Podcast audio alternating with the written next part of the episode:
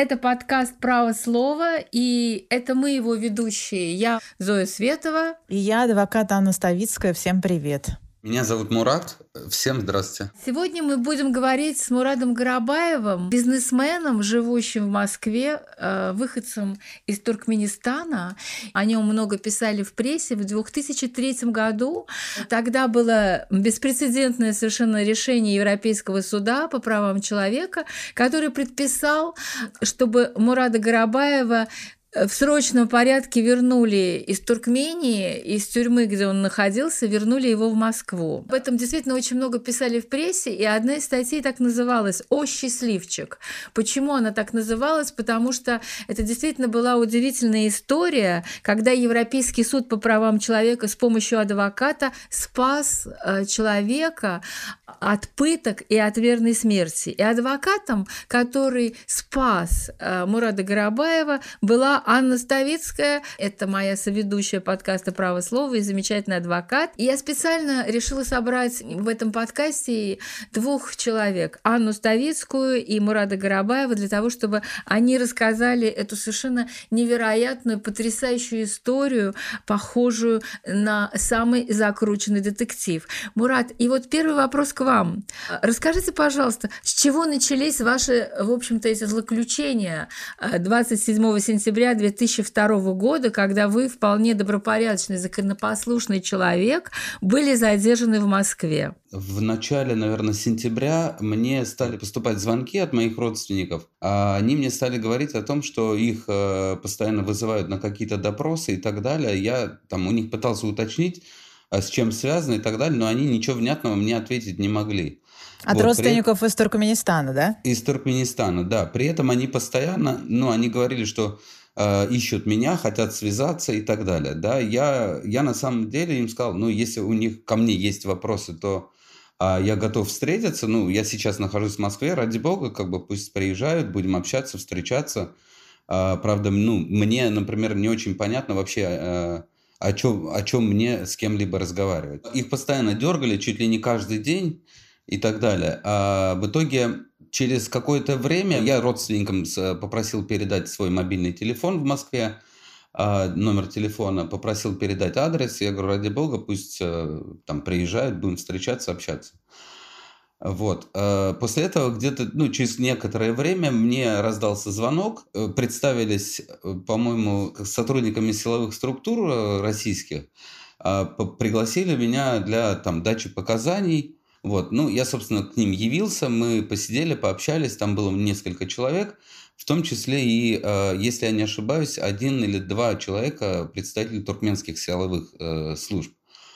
Вот, мы пообщались, и, ну, из разговора а, они мне как бы сказали, что вот у тебя там, э, как сказать, э, был такой сотрудник, э, Арслан Какаев, вот вы с ним общались, ты его знаешь? Я говорю, ну знаю, я, да, я пока работал, мы, мы дружили, общались. То есть они мне объяснили, что вот, вот из Туркмении там украли деньги. Вот, причем, ну, у меня был вопрос, а как украли? То есть их что, в чемоданах украли или как? Ну, то есть мне, мне никто толком ничего не, не объяснил. Ну, в итоге мы пообщались, они у меня взяли показания, как бы, да. В итоге я ушел домой, э, в Освоясе.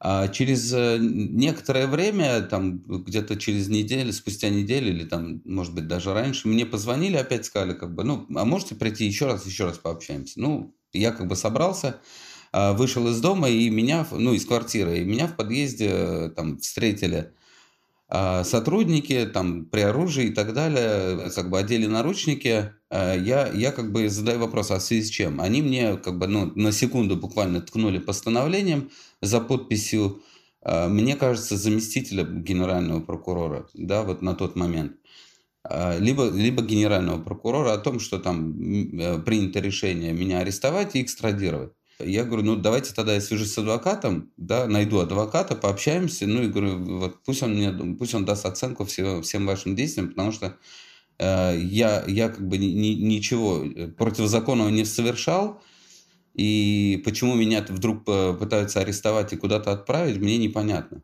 На что как бы они даже ничего слушать не стали, просто меня скрутили и увезли э, в приемник, э, по-моему, в Марино это было. Ну вот там в клетке я просидел вот в этой где-то день, На следующий день меня э, вызвали из этой камеры, отвезли в ИВС на, в Марина. Далее, там еще чуть спустя какое-то время отвезли в ИВС на Петровке. Ну и потом уже в пересылочную тюрьму, откуда уже дальше отправили в Туркменистан. Э, при этом как бы я постоянно говорил о том, что я там гражданин России, как вы можете меня отправлять куда-то, да, давайте будем разбираться здесь, если какие-то есть вопросы. Ну, здесь тоже есть суд, и мы здесь, ну, я готов здесь участвовать в судебных заседаниях. А у вас было на тот момент два гражданства, туркменское и российское, правильно я понимаю? Да, у меня было на тот момент двойное гражданство, э, то есть это граждан, гражданство Туркменистана и гражданство России, которое я там э, приобрел в 2000 или в 2001 году. Понятно. Аня, теперь у меня к тебе вопрос. А, параллельная история, да, вот осень 2002 года. Ты, а, Анна Ставицкая, уже достаточно известный адвокат, работаешь в Центре содействия международной защите, занимаешься а, жалобами российских граждан в Страсбург. А ты помнишь, как к тебе попало дело Мурада Гарабая? Вообще, когда ты его первый раз увидела, услышала о нем? Насколько я помню, а, меня посоветовал друг а, Мурада Грабаева и его жены, который на тот момент работал в ВКБ ООН, и он меня по каким-то своим делам знал, и вот он меня посоветовал, а, и жена Мурада, Айя, обратилась ко мне с вопросом сначала о помощи разыскать Мурада, а потом э, и вести это дело об экстрадиции. Я не могу сказать, что я на тот момент была специалистом в экстрадиции. Это как раз было первое мое экстрадиционное дело. Потом я а, стала специалистом по, экстрадиции, потому что у меня было довольно много а, таких дел, и я начала разбираться в этой истории. И у меня на тот момент а, не было никаких оснований считать, что Мурада могут экстрадировать Туркменистан, потому что с точки зрения нашего законодательства было все очевидно. Он был гражданином Российской Федерации, и по закону а, Российской Федерации, по Конституции, Уголовно-процессуальному кодексу и в соответствии с международными конвенциями, которые подписала Российская Федерация, Мурат не должен был быть экстрадирован. Я хочу уточнить, а вот ты, э, когда обратилась к тебе жена Мурада, ты видела Мурада в пересыльной тюрьме до его высылки э, в Туркмень? Да, конечно. Мы потом с ним встречались, и я как раз ему об этом, обо всем рассказывала. Я ему очень нудно, неоднократно рассказывала о том, что есть Конституция, есть уголовный уголовно-процессуальный кодекс, а, есть э, конвенция о выдаче, которую э, подписала, ратифицировала Российская Федерация. А, есть еще Минская конвенция, которую тоже подписала Российская Федерация. И все вот эти вот а, конвенции и внутренние, внутренние законы не просто там как-то, может быть, разрешают, а может быть и нет, а просто запрещают выдавать своего гражданина по запросу вопросу иностранного государства. Я ему это ровно и разъясняла, что Мурат, э, все, конечно, очень хорошо, это ужасно, что тебя там обвиняют в совершении какого-то немыслимого преступления на территории Туркменистана. Но я ему вот это все объясняла и говорила, что нет, тебя экстрадировать а, не могут ни при каких обстоятельствах. Понятно, то есть экстрадировать тебя не могут, но тем не менее Мурада Гарабаева экстрадировали. Экстрадировали. Мурат, а вы можете э, вспомнить, вот вы сидите э, в пересыльной тюрьме, э, условно говоря, от вас недавно ушла Анна Ставицкая или несколько дней назад ушла, она вас успокоила, и вдруг вас из камеры вызывают и говорят, что Мурат с вещами, и вы понимаете, что вас сейчас повезут в, в Туркменистан. Помните, как это было? А, на самом деле мы с Анной Ставицкой познакомились, я насколько помню, еще в ИВС на Петровке 38. Вот да, первый да, да, раз точно. я тогда угу. Анну увидел. Честно говоря, я сначала сомневался, не подставной ли адвокат, потому что, ну вот в такой истории, когда там происходит много-много казусов, да, я, ну вы же понимаете, я изолирован в этот момент, да, и не понимаю, там действительно ли супруга наняла и так далее. Ну, там несколько контрольных вопросов, как бы меня ну, э, мне позволили понять, что все хорошо. После этого меня уже отвезли э, в пересыльную тюрьму на Красной Пресне. Там тоже просидел порядка, по двух недель. А, если я не ошибаюсь, мы тоже там, э, Анна приходила, и нам давали, по-моему, встречи После этого через какое-то время, ну, как бы вот спустя, наверное, две недели, э, ну, вот в, в камеру постучались и говорят, там, с вещами на выход. Да, я говорю, куда? Ну, домой, как бы мне ответ такой был. Да, домой едешь. А, а в итоге, я, ну, я, я как бы я понимаю, что все, меня уже отправляют, и это, скорее всего, будет дорога, не скорее всего, а там с вероятностью 99% дорога в одну сторону, как бы, да. А, я там в панике начинаю биться, как бы, Э, э, вот ребята, которые там находились в камере, они, э, ну, они не верили, что так быстро. Там на самом деле люди по там годами сидят в пересыльной тюрьме, и они мне все говорили, да нет, слушай, ты не переживай, ты здесь долго будешь сидеть. В итоге, когда через две недели меня запросили из камеры, они, честно говоря, были в шоке.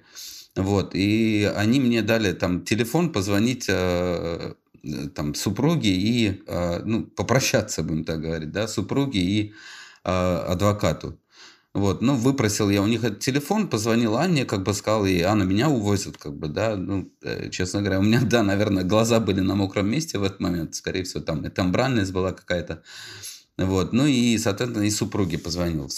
Ну, они, конечно, были удивлены, как, куда и так далее, но в итоге меня спустили в камеру там на первом этаже, э, там, где, там, отстойник, будем так говорить, и через какое-то время, э, по-моему, на следующий день а, в итоге там посадили в машину и увезли в аэропорт, как бы, и там как бы провели через погранпост, причем предъявляли на погранпосту они а, визу мою, якобы визу, ну по цвету я понял, что это виза, хотя я как бы не прилетал по визе, я прилетал по паспорту, и у меня, у меня визы не было российской. А, вот. Ну, то есть я так понимаю, что ее, видимо, то ли подделали. Ну, э, общий, общий как бы фон вот как бы вот этих э, движений людей и так далее, которые сопровождали, он свидетельствовал о том, что там полу таким полузаконным методом вывозят, как бы, да, я, я там на, на погранпосту вцепился в эту стойку, я говорю, я гражданин России, вы меня не можете выдать. Но при этом никто не слушал, выволокли и увезли. Понятно. То есть вас привезли, и вы э, прилетели в Ашхабад, правильно я понимаю? Да. И потом э, вас отвезли э, в тюрьму. Это что была тюрьма ФСБ или это обычная уголовная тюрьма? Ну, это Комитет национальной безопасности, аналог местный э, ФСБ, да, э, как СИЗО ФСБ, также СИЗО Комитет национальной безопасности. Там посадили в камеру, там в камере на три койки. Ну, это просто вот, будем говорить, комната с решетками, в которой как бы нет ни рукомойников, ничего. Вот, вот там я и пребывал на протяжении четырех месяцев. Ну. Вы помните, вот что они от вас хотели и какими методами требовали от вас? Я так понимаю, что требовали, наверное, признательных показаний, да?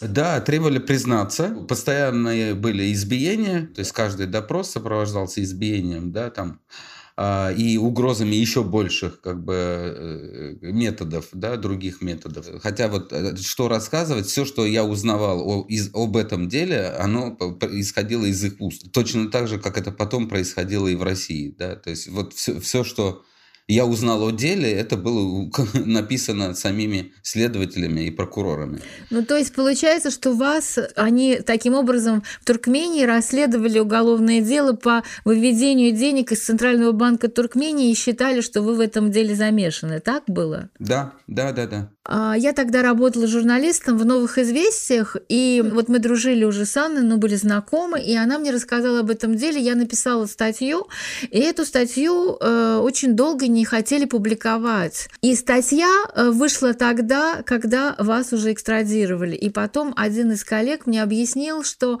редакции якобы заплатили деньги, чтобы статья вышла уже позже. То есть из этого я поняла, что в вашей экстрадиции были очень заинтересованы туркменские спецслужбы. И вот у меня в связи с этим вопрос, а зачем им так нужно было, чтобы вы оказались э, в Туркменистане и чтобы вы именно там давали показания по этому делу? Учитывая то, что а, а вот как они потом заявляли, да, что деньги выведены из страны, им нужно было хоть кого-то привести извне, для того, чтобы э, был хоть один человек, кого можно было бы показать президенту. И первый, кто попался под руку, это, естественно, как бы, ну, я не знаю, естественно, либо неестественно, оказался почему-то я. Вот и все. А вот это был вопрос э, принципиальный именно на, в плане того, чтобы отчитаться и хоть кого-то, вот, вот может быть, в этом, на этом этапе хоть кого-то посадить, чтобы а, не возникло вопросов, а, видимо, от, от вот руководителя страны, а чем вы там занимаетесь вообще, да? Ну, то есть специфика страны такая, что на самом деле все, кто был э, в группе, которая расследовала это преступление, там, они все сейчас сидят в тюрьме. Э, у любого министра дорога одна. Посидеть в министерском кресле и сесть в тюрьму. Вот и все. Понятно. То есть те люди, которые вас пытали, били, требовали от вас признательных показаний, признаться в том, чего вы не совершили, все эти люди теперь сами оказались практически на вашем месте, да, в этой же самой тюрьме. А, более того, вот когда я находился там, у меня был вот так, такая история, когда мне стали приносить повестки в российский суд. По всей видимости, здесь происходили какие-то действия, и мне стали приносить повестки, а, распишись, что ты получил, да, и, там с, я говорю, я не буду подписывать. Почему? Ну, я говорю, потому что я не могу явиться, а вы, вы получается, отчитываете, что я получил, и в итоге я не, не являюсь в суд. Я, я не буду их. Я говорю, вывозите, я пойду в суд. А это были повестки в суд для рассмотрения дела о выведении денег э, из Туркменского центрального банка? И это были повестки в суд, а, нет, о о гражданстве. На тот момент я этого не знал, да, то есть я должен был подписать эти повестки. В итоге я обманным путем, ну, я сказал, да, я подпишу, в итоге они мне дают, я подписываю. Я нахожусь под стражей в Туркменистане, явиться не могу. Ну, э, после этого я получил очередную порцию тумаков, и, соответственно, как бы, ну, говорит, тогда ты пожалеешь об этом поступке. Вот, вот и с такими словами вернули в камеру. Это потом я уже понял, что повестки в суд были на предмет лишения меня а, гражданства, потому что я якобы его приобрел незаконно, это отдельная история, вот, э, которую адвокат Анна Ставицкая с нами прошла. Э, а в Туркменистане на скорую руку состряпали заседание гражданского суда э, задним числом о том, что мы с супругой по обоюдному согласию развелись. То есть, вот даже, даже то, то есть это было откровенные, как сказать, откровенная просто вот подделка документов шла в, в эти моменты. Угу. Фальсификация для того, чтобы вас лишить российского гражданства, да? Да, потому что для того, чтобы получить российское гражданство, нужно было, чтобы кто-либо из родственников был гражданином России, а у Мурада родственник такой, это была жена. И вот было сделано все для того, чтобы а, как будто бы на момент получения российского гражданства у Мурада не было оснований для получения этого гражданства, и как будто бы на момент получения этого гражданства они были разведены с а, женой, и, соответственно, у него не было родственника а, российского гражданина, и поэтому оснований для получения российского гражданства не было. Но это было все сделано для того, чтобы его невозможно было экстрадировать обратно в Россию. Это было сделано не для этого. Это было сделано для того, чтобы наши российские власти а, потом сказали, что они не нарушили никакой закон, а экстрадировали а, совершенно законно не гражданина Российской Федерации.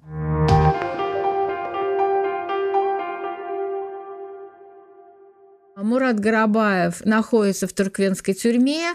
Анна Ставицкая, которая уверяла его, что все будет хорошо и никто его не выдаст и не экстрадирует из России, а оказалось э, перед тем, что грубо был нарушен закон и что ее подзащитного вывезли в туркменскую тюрьму и, в общем-то, можно сказать, на пытки, да, и, возможно, э, на какой-то такой огромный срок и, может быть, даже на смерть, потому что известно, что людей в Туркмении в то время время так сильно пытали, что некоторые люди просто там умирали в тюрьме. И что, они вот ты делаешь? Как ты можешь спасти своего подзащитного?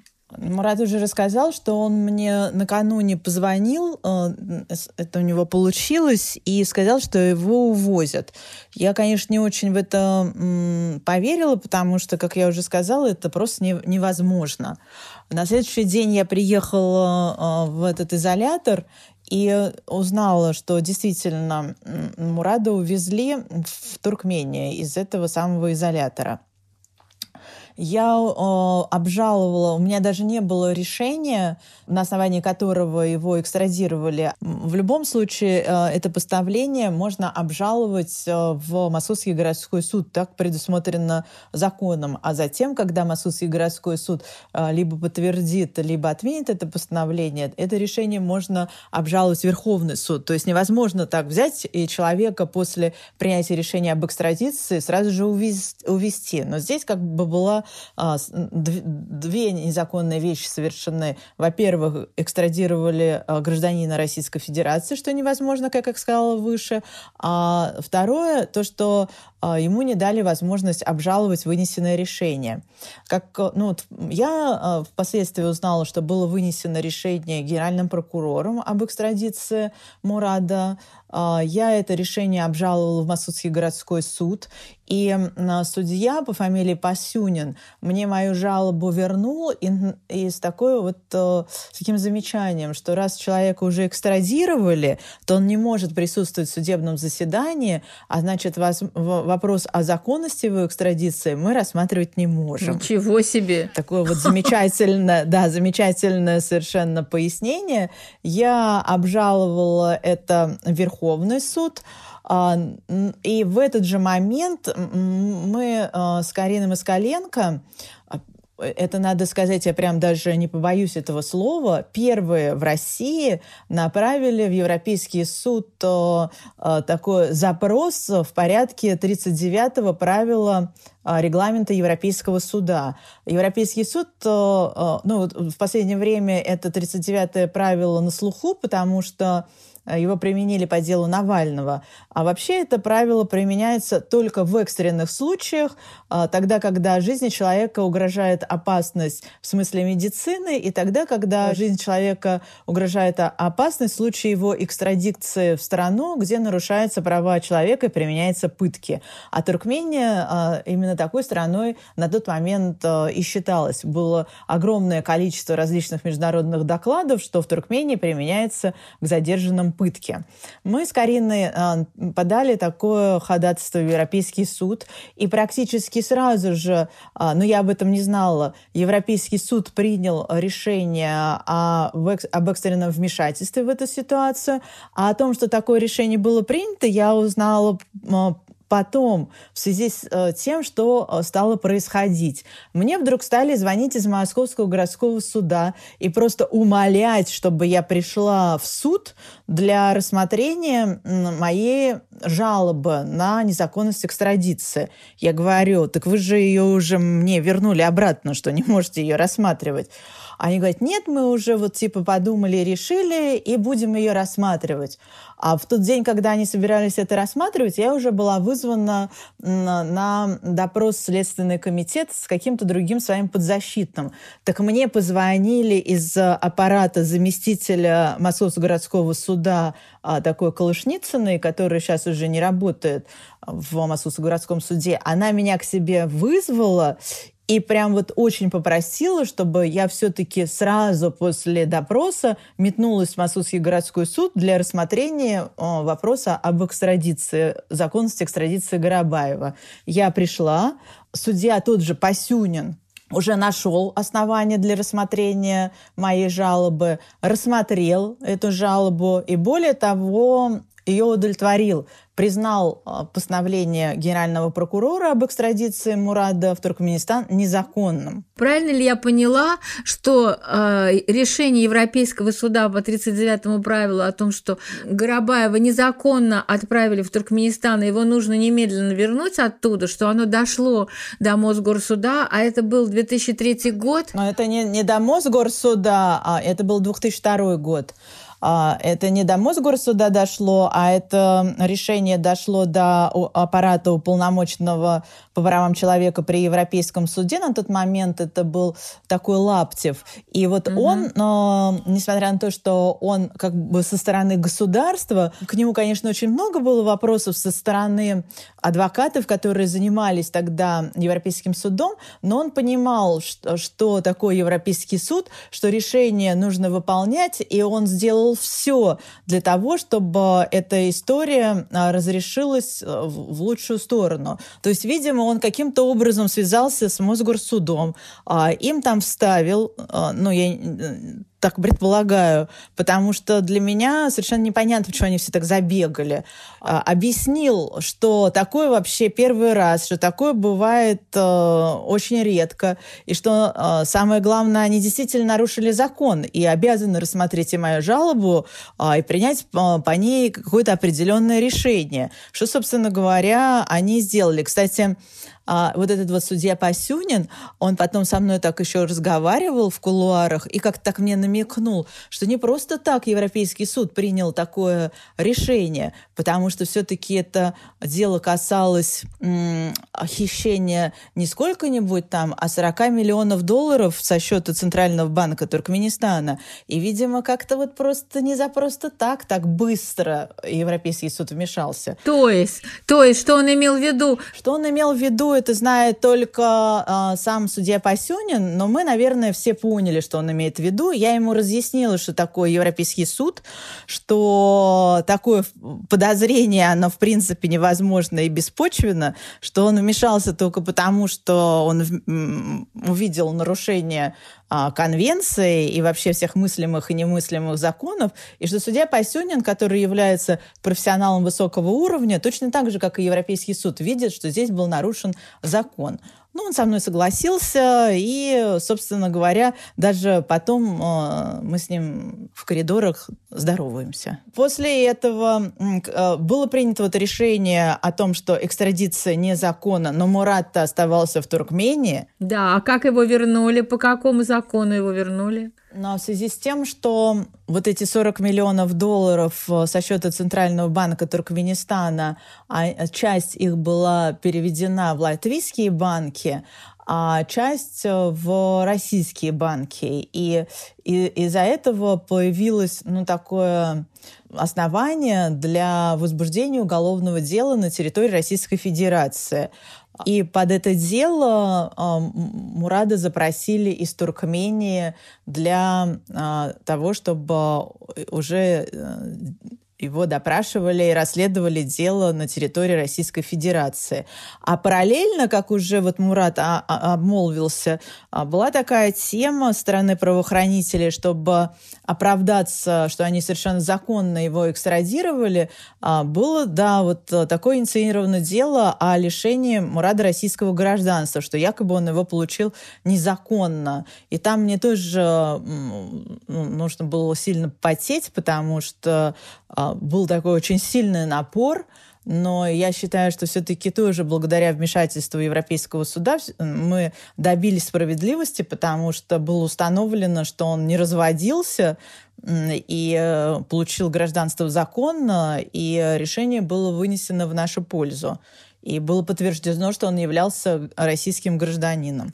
Но я хочу уточнить, то есть получается, что а, несмотря на то, что а, было отменено решение об экстрадиции, и на основании этого решения, в общем-то, а, ну, по сути, Горобаева вернули 1 февраля 2003 года в Москву они были вынуждены выполнять решение Европейского суда, но они не хотели да, это признать. Наши власти. Поэтому придумали, да. вот как ты рассказала, основания из-за того, что дело расследуется, что деньги якобы прошли через российские банки, поэтому он должен участвовать в расследовании Горобаев и его, поэтому вернули в Москву. Я хочу сказать, что насколько у нас удивительный закон, вот что называется закон, что дышло, что они, э, наши правоохранительные органы, наши суды, они никак не хотят хотят согласиться с тем, что они должны поступать по закону. А по закону, то есть по решению Европейского суда, они по нему поступают по сути, но они придумывают совершенно другие основания. Вот меня что бесит просто. Да, и там еще что самое интересное, для того, чтобы Мурад, э, э, когда его привезут в Россию, он э, не вышел на свободу и не пошел к себе домой, они придумали вообще просто супер ход. А, его заочно арестовали в Басманном суде города Москвы. Просто заочно можно арестовывать только в том случае, если человек скрылся от следствия суда. Так вот, они принесли бумагу о том, что Мурат скрылся от следствия суда. Я приходила в этот самый Басманный суд и говорю, граждане дорогие, дорогие судьи, как же это он так у вас скрылся, если вы сами его экстрадировали э, в Туркмению совершенно незаконно, представила все документы, решение Московского городского суда, э, судья, я не помню, там, Дударь или какая-то такая же, э, смотрела на меня, э, кивала, но при этом вынесла решение о заочном заключении Горобаева под стражу на том основании, что он скрылся от следствия суда и местонахождение его неизвестно. Впоследствии Европейский суд э, признал это нарушением статьи 5 Конвенции.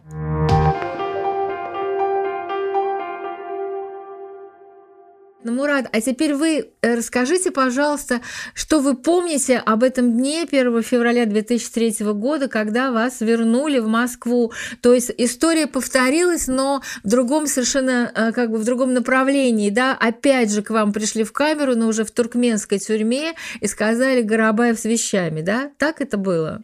Да, э, на самом деле там немножко предыстория была. На тот момент уже они меня якобы ознакомливали с уголовным делом, да, предоставляли мне документы на туркменском языке. Я на самом деле при том, что по национальности там туркмен, да, я как бы туркменским официальным языком на тот момент в совершенстве не владел. Ну, на бытовом уровне там сходить хлеба купить, да, наверное, да. Но а, вот так, чтобы ознакомиться с терминами и так далее в уголовном деле, я как бы переводить этого не мог.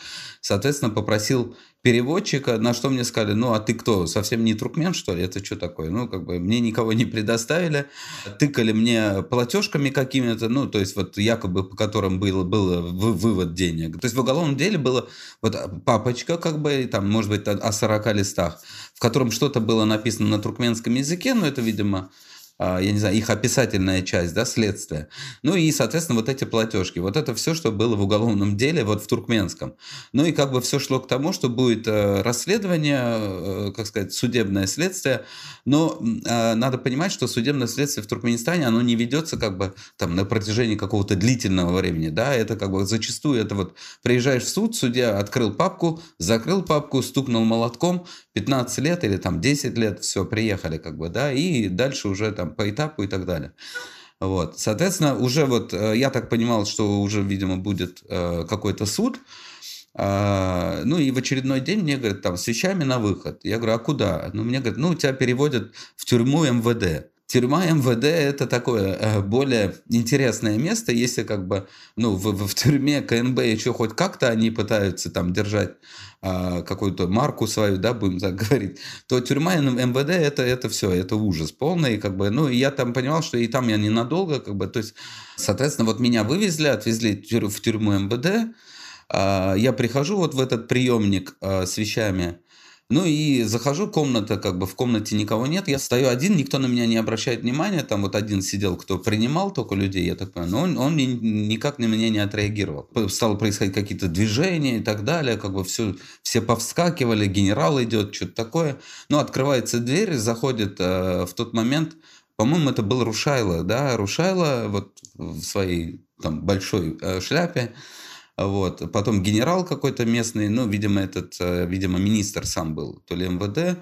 Э, еще там несколько людей, ну и э, еще какие-то заключенные заходят, такое движение бурное происходит, ну и потом, говорят, там, они между собой, вот Рушайло с генералом с этим общаются, говорят, вот, ну, Горобаев, ну, они начинают кричать, Горобаев, я говорю, это я, а они говорят, ты что ли, а что ты здесь стоишь, давай, вот, после этого меня посадили в машину, в легковую, ну и как бы отвезли повезли в аэропорт, пока ехали, я говорю, а куда вы меня везете? Он говорит, в Россию везем. Ты, ты говорят, там в, в терроризме обвинен. Ну и в итоге привезли меня в аэропорт, посадили в самолет, и уже э, конвой российский э, меня перевозил обратно. Ну, после того, как я вышел из самолета, меня встретили, как бы посадили в автозак и отвезли уже в Лефортово. А вы поняли, что вас экстрадируют обратно? Или вы не что вообще вы думали в этот момент, когда вот было такое путешествие? Вы знаете, ну, для меня на самом деле вот как бы вот эта фраза, что меня везут как бы за терроризм, она тоже не сильно порадовала, потому что в те времена а, тоже буй, бурная такая война с террором шла, если вы помните, ну, как бы 2002-2003 год. Вот. Но я говорю, еще что вы придумаете вот для того, чтобы уже уничтожить до конца? Все это дело. Ну, российские конвойные, они успокоились, ну, успокоили, как бы, ну, но они особо немногословно были, как бы, довезли, передали и, в общем, меня отвезли в тюрьму. Ну, конечно, было облегчение, потому что вывезли оттуда, то есть это было такое, ну, это было, наверное, полегче. Единственное, я не ожидал, что это будет как бы, ну, видимо, на, надолго, навсегда, да, то есть. И дальше а, случилась совершенно потрясающая история, потому что 9 марта 2004 года вы были оправданы а, московским судом а, по обвинению в мошенничестве оправданы и по обвинению в отмывании денег, и при, вас приговорили к штрафу, и, в общем, и вы вышли на свободу. То есть, по сути, это был оправдательный приговор.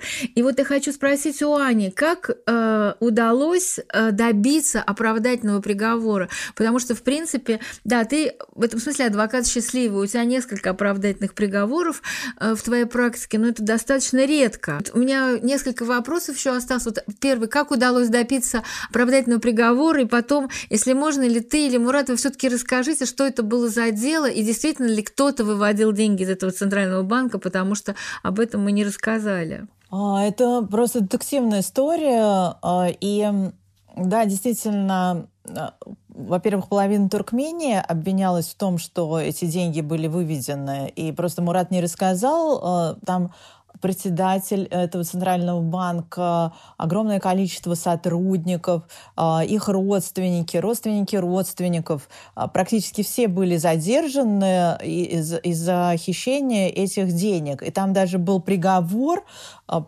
по которому этих людей признали виновными, то, что они их э, растратили. Это как бы две разные вещи. Хищение денег э, путем мошенничества и растрата имущества. И мы как раз здесь внутри страны говорили, что как вы можете обвинять вот этих людей, которые находятся на территории России в мошенничестве, что они кого-то обманули и похитили деньги, если уже в Туркмении нашли виновных э, и признали даже же, что они эти деньги похитили и растратили. Вот. Но, а, в принципе, на это особо сначала никто не обращал внимания, но у нас была такая очень интересная судья а, в Замоскворецком суде по фамилии Васина. Я не знаю, есть она сейчас или нет, по-моему, нет. А она такая очень крикливая, она все время голосила каким-то дурным голосом, но при этом она была умная. Вот. И в итоге мы мы доказали, что отсутствует в принципе состав преступления мошенничества, потому что не доказано, никого обманули, потому что для того, чтобы кого-либо признать что он совершил мошенничество, необходимо доказать, кого именно обманул э, этот э, человек для того, чтобы получить в свое распоряжение деньги. А более того, не был установлен потерпевший потому что туркменская сторона так и не представила никаких документов, на основании которых можно было, было сделать вывод, кому а, принадлежали как будто бы похищенные денежные средства. А, то есть это очень а, такая детективная, серьезная история и с юридической точки зрения, и с точки зрения фактов. Очень много различных предположений, что чуть ли не сама там семья Туркменбаши как-то перевела эти деньги для того, чтобы их там получить получить свое распоряжение. Но, в общем, каких-либо документов, которые бы свидетельствовали о том, что эти деньги были похищены, туркменская сторона не представила.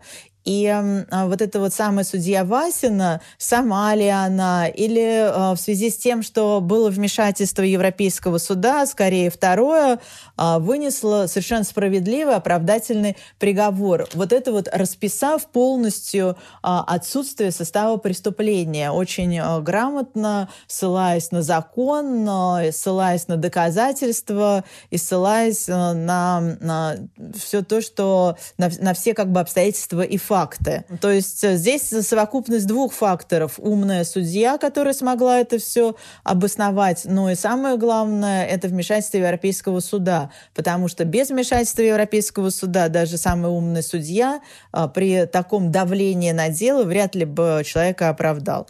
Да, это на самом деле очень интересная история. Я думаю, что она войдет э, в учебники э, по истории российского судопроизводства времен, времен Путина. На самом деле, вот, например, с точки зрения Европейского суда, дело Горобаева – это прецедент, на который ссылается во всех остальных решениях Европейский суд. Но вот в связи с этим я как раз хотела тебя спросить. Сегодня возможно была бы такая ситуация, что если бы условного Горобаева да, экстрадировали в Туркменистан или, не знаю, в Таджикистан, возможно ли было бы э, э, после решения Европейского суда по 39 правилу, чтобы Москва вернула этого человека обратно?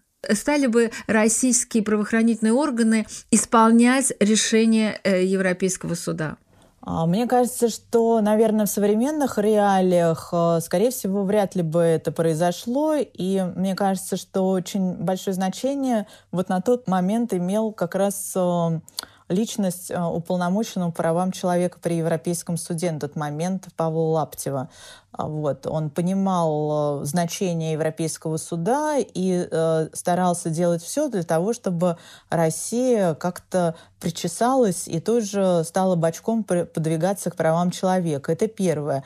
Второе, э, научившись э, на деле Горобаева, э, потом, если необходимо было человека все-таки передать в ту страну, которая его запрашивала, наши власти стали действовать умнее. Они его выпускали, а потом его просто похищали и отвозили туда, куда нужно.